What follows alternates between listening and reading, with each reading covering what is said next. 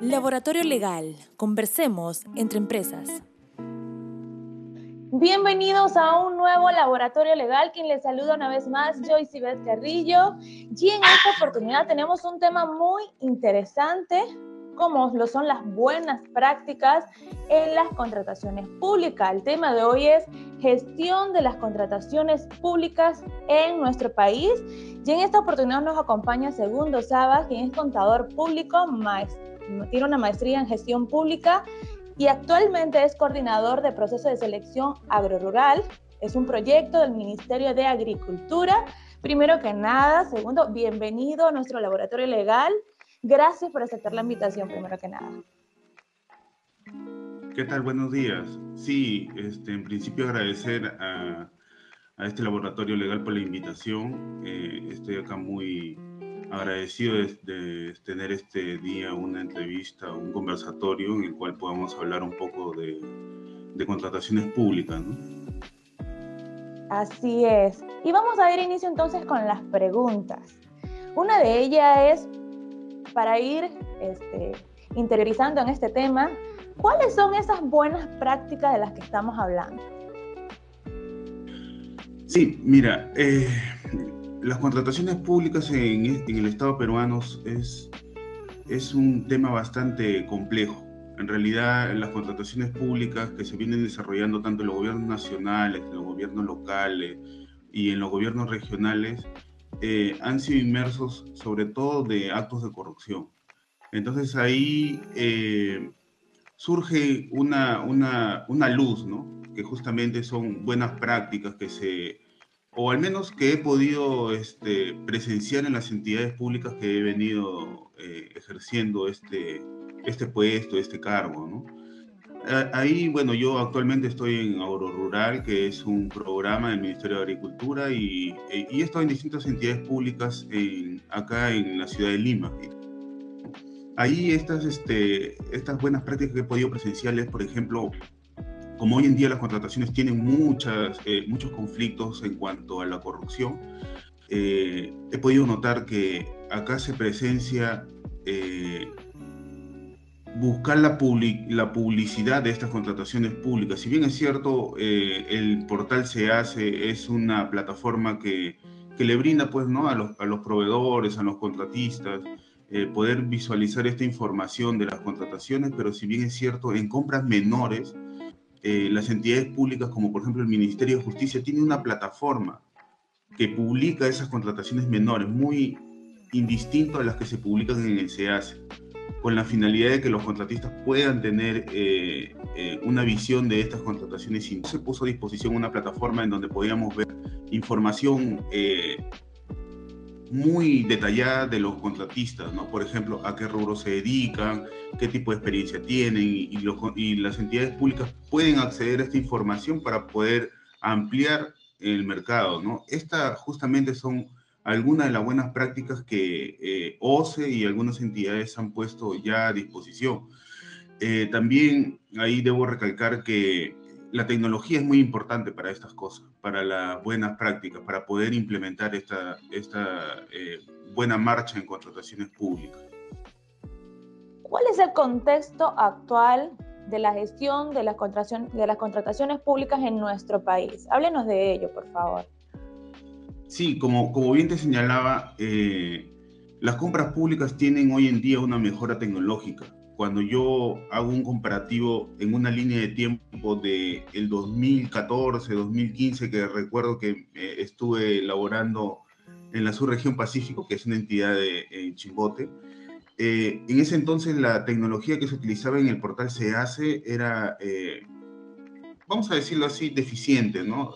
era muy lento, tenía algunas condiciones y una de los de los problemas que tenía era que se subían, que las ofertas se presentaban de manera presencial.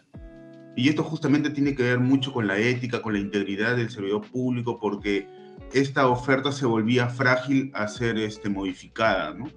Y justamente ahí también recae que la gestión de las contrataciones públicas terminan siendo manchadas con la corrupción. Entonces, ahí la tecnología toma un rol fundamental, que es justamente la de eh, bloquear estos actos de corrupción. hoy en día, desde esa línea de tiempo que venía señalando 2015 hasta hoy, en día, 2022, 2023, ya eh, todas las ofertas, sin distinción alguna, se presentan de manera virtual. Por lo tanto, eso hace que las eh, contrataciones se vuelvan, eh, se bloqueen a, actos de corrupción, a pesar de que, como podemos notar que en la noticia podemos este, evidenciar algunos actos, ¿no? Pero sin embargo, yo soy de la idea, de la posición que todavía eh, las contrataciones públicas tienen ese, esa mirada, ¿no? O sea, se, se trabaja en relación a, tecnología para poder bloquear estos actos de corrupción. Y ahí, por ejemplo, tenemos eh, que eh, OCE, por ejemplo, ha intervenido con la finalidad, y tanto Perú Compras con la finalidad de implementar estas condiciones. Perú Compras, por ejemplo, ha implementado fichas de homologación tengan una herramienta de elaboración de las especificaciones técnicas de los productos. Vamos, ponemos un ejemplo, ¿no? Eh, ya estamos, hemos ya ingresado a una nueva gestión municipal y la gestión municipal viene con un nuevo equipo técnico. Y ahí este, siempre es lo que se notan en las municipalidades, gobiernos regionales, que eh, vienen con los proveedores amigos, ¿no? Entonces, justamente las contrataciones bloquean estas condiciones y las fichas de homologación hacen de que eh, las entidades tengan un estándar de especificaciones técnicas. Para poner un ejemplo, eh, en la, yo recuerdo una vez que envié propuesta para elaborar unas fichas técnicas en cámaras de videoseguridad. ¿no? Esto con la intención de que se puedan eh, estandarizar estas fichas de, homologación o estas especificaciones técnicas las fichas de homologación tienen un privilegio, que es justamente que las entidades públicas las deben utilizar de manera obligatoria. Y a la vez ahí se detallan especificaciones técnicas que generan eh, un estándar en todas las entidades públicas. ¿no? Es decir, yo como entidad pública, los proveedores que están en el entorno, que solo tienen esos equipos tecnológicos que estamos hablando de las cámaras de bioseguridad. Entonces esto hace que las entidades públicas tengan ahí un privilegio de elaborar fichas con productos muy especializados. Hoy en día, en el tema de seguridad ciudadana, podemos notar que las cámaras que se compran en las municipalidades no cumplen con los estándares que necesita Poder Judicial, Fiscalía.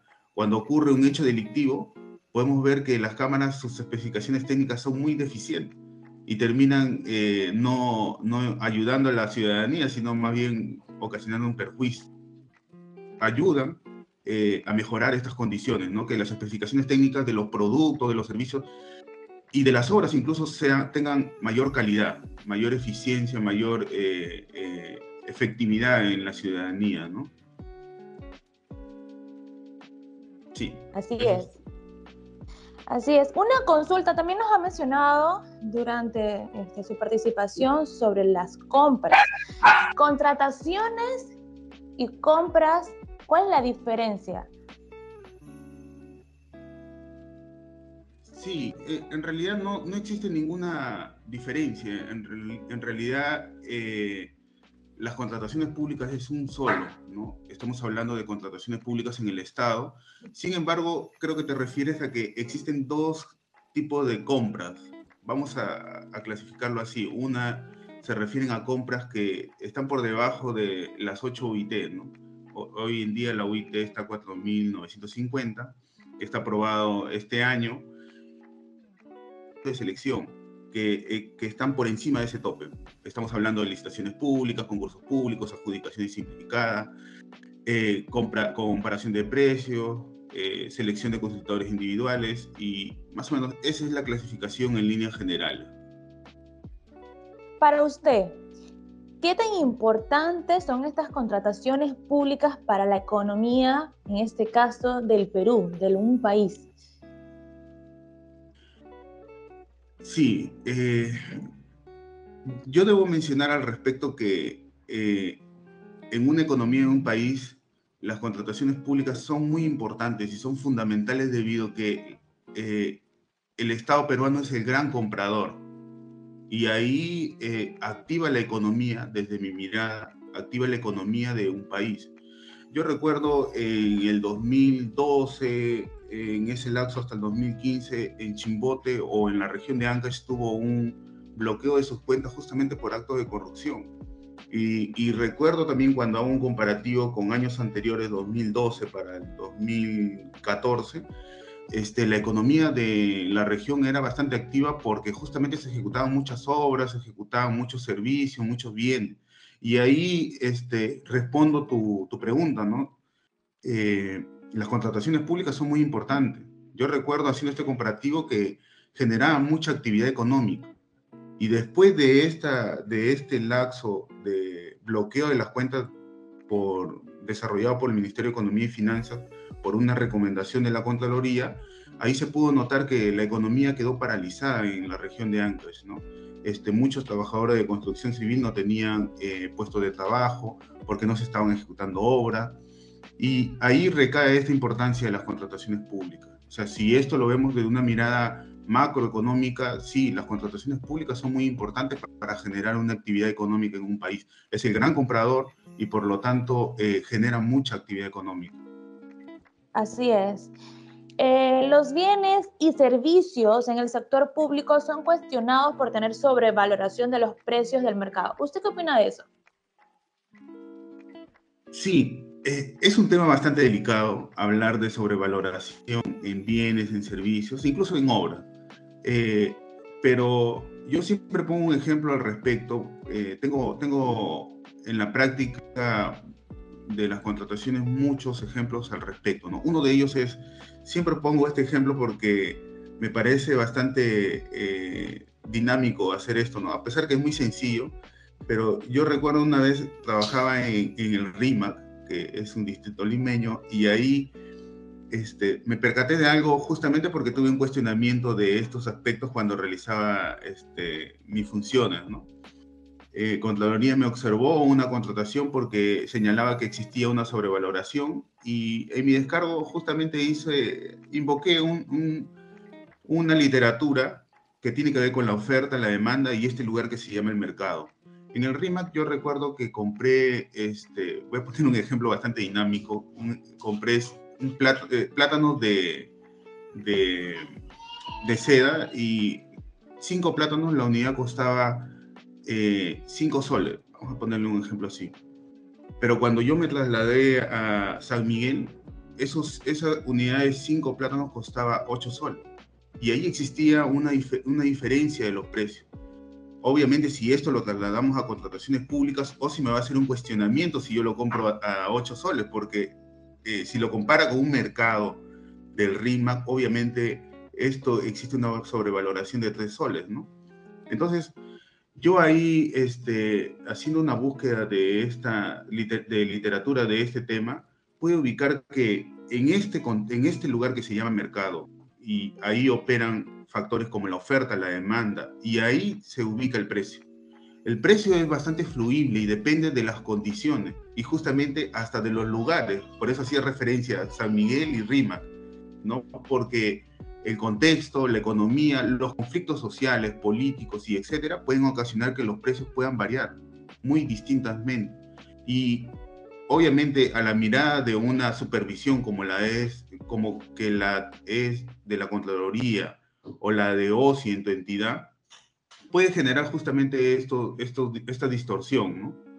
Pero creo que eh, las contrataciones públicas, las personas que estamos ahí, debemos saber justificar adecuadamente este, este, este momento, ¿no? O sea, el momento de determinar el precio es en ese instante, es verificado como OSI y lo puedes ver después de un año o después de varios meses, pero ese momento que lo que se compara ya no es el mismo que se ocasionó. Por ejemplo, un ejemplo para poder este, eh, detallar es este, en el COVID-19, las mascarillas. O sea, eso, me recuerdo que cada mascarilla llegó a costar 3 soles, 2.80, 2.90 y muchas entidades públicas terminaron cuestionadas por este, por este sobrevaloración, como lo dijeron, de la mascarilla.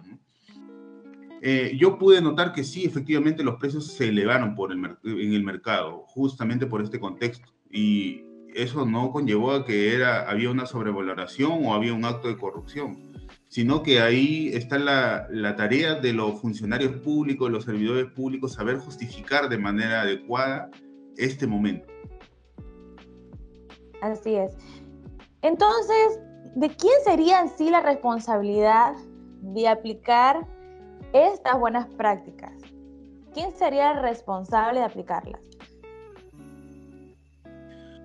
Sí, eh, en realidad las buenas prácticas nacen desde la gestión, eh, desde la alta gerencia, vamos a decirlo así. Cada entidad tiene una estructura orgánica distinta, ¿no? Eh, mira, yo estuve en la municipalidad de San Borja el año pasado y ahí pude notar que en realidad la municipalidad de San Borja es una, una municipalidad pionera en gobiernos locales. ¿no?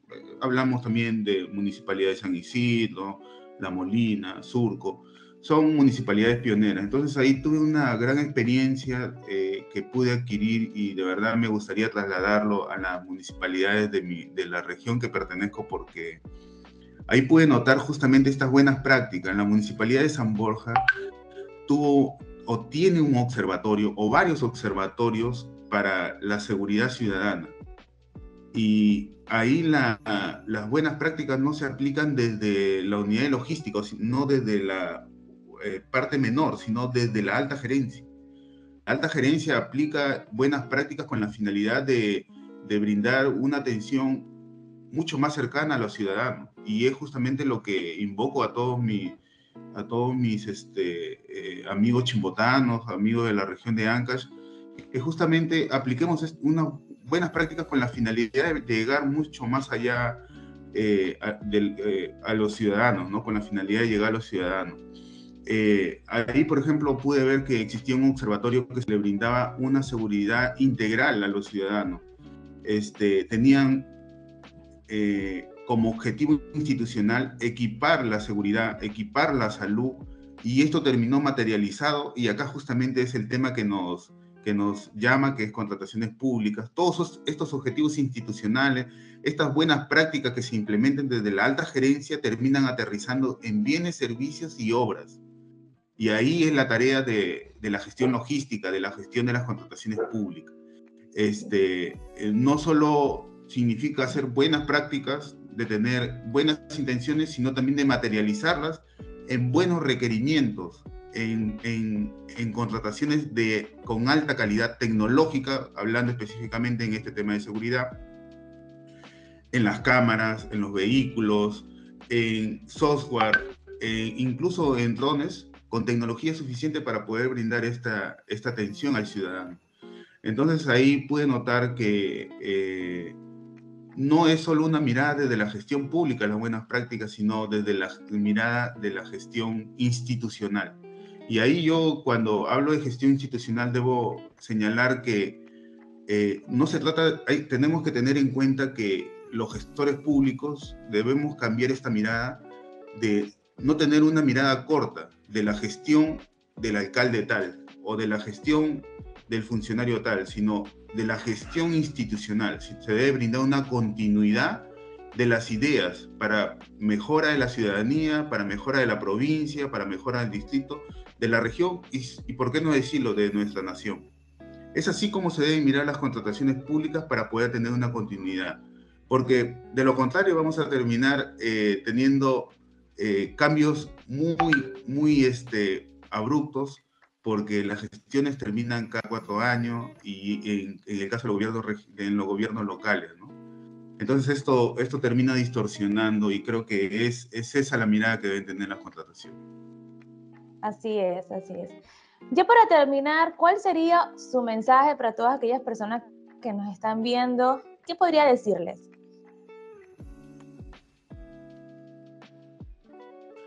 Sí, eh, en realidad este tema que nos ha invocado es, bastante, como decía, ¿no? complejo, es bastante... Eh, eh, incluso en la academia no es muy estudiado, ¿no? Este, eh, yo invoco que se utilicen, sobre todo en la región de Ancas y en Chimbote, en la cual yo también pertenezco, soy chimbotano, eh, utilizar este, las mejores condiciones de gestión pública para tener a los ciudadanos una mejor atención. A veces eh, replicar algunos, algunos este, buenas prácticas de algunas municipalidades no nos generan el mismo impacto en nuestra región, en nuestra provincia, por ejemplo, como las ciclovías, ¿no? Las ciclovías en Chimbote todavía no tienen ese mismo contexto que sí tienen en la ciudad de Lima, ¿no? El impacto es distinto, o sea, eh, debemos acá tener en consideración que los recursos públicos tienen que ser muy bien utilizados. Yo siempre comparo las contrataciones públicas estatales con, con los recursos que tiene cada persona. ¿no? Cada persona, yo por ejemplo, no voy a invertir eh, si tuviera en mi casa que hacer en mi patio una ciclovía cuando no tengo bicicleta, ¿no? cuando yo solo me movilizo en auto, ¿no? cuando no hay esa cultura. Entonces, este, creo que ahí está la tarea también de priorizar, y ahí es una palabra muy importante, priorizar la necesidad de nuestra población. Eh, eh, yo en realidad considero que es una tarea muy, muy elevada de estar en gestión, en gestión pública y sobre todo en contrataciones públicas. Mi mensaje es que laboremos de manera integral, de manera con integridad, que, ese es, que eso es el fin fundamental de, esta, de este país, ¿no? Y brindarle mayor continuidad a, la gestión, a la gestión logística, a la gestión institucional. Creo que eso es fundamental. Cuando comparaba, cuando estudiaba en la maestría, eh, tuve experiencias de distintas, entidades, de distintas entidades públicas de otra nación, como por ejemplo de Chile, y hacían referencia que ellos mantenían sus planes de gestión, de planificación, con la finalidad de darle continuidad. Es algo que acá no sucede. Los planes de gestión, las herramientas de planificación son papel este, de copy-pega de, los años anteriores. ¿no? O sea, no, no se trabaja de una realidad, de una realidad este, eh, que nos sucede en los días, en los años tras años o, se van mejorando. Eh, ahí puede notar, por ejemplo, que eh, la Nación de Chile tiene planes de gestión que tienen mucha continuidad, le dan continuidad y ellos miran desde los funcionarios y los servidores públicos como gestión institucional. Por eso siempre eh, hablo de la gestión institucional y no de la gestión de las personas o de los funcionarios o de los partidos políticos, porque esos se terminan yendo en un corto plazo, pero la gestión institucional continúa. Es eso, eh, eh, creo que debemos cambiar en, nuestra nación, tener esa mirada más de nación, más de región, más de provincia, de distrito y no de partidos políticos, o de personas, porque eso se termina, se termina en algún momento. Ese es mi mensaje eh, que quería llegar en mi palabra. Así es. Has mencionado algo muy importante y es la integridad. Creo que es necesario, ¿no? Poder este, hacer un llamado a todos de que ya es necesario ya de, de sentar cabeza, ¿no? De hacer las cosas como se deben hacer correctamente, caminar eh, bajo unos buenos principios, ¿no? O vamos a utilizar este término, unas buenas prácticas, no solo para aquellas personas que están laborando en el sector público, sino también aquellas personas que tienen incluso sus empresas, eh, que son independientes en cada área. Esto es aplicable, lo que es la integridad. Segundo, Sabas nos acompañó el día de hoy Agradecemos, por supuesto, su tiempo, el tiempo que nos ha dedicado para explicarnos. Esto ha sido de mucho interés, ha sido interesante el tema, hemos aprendido bastante.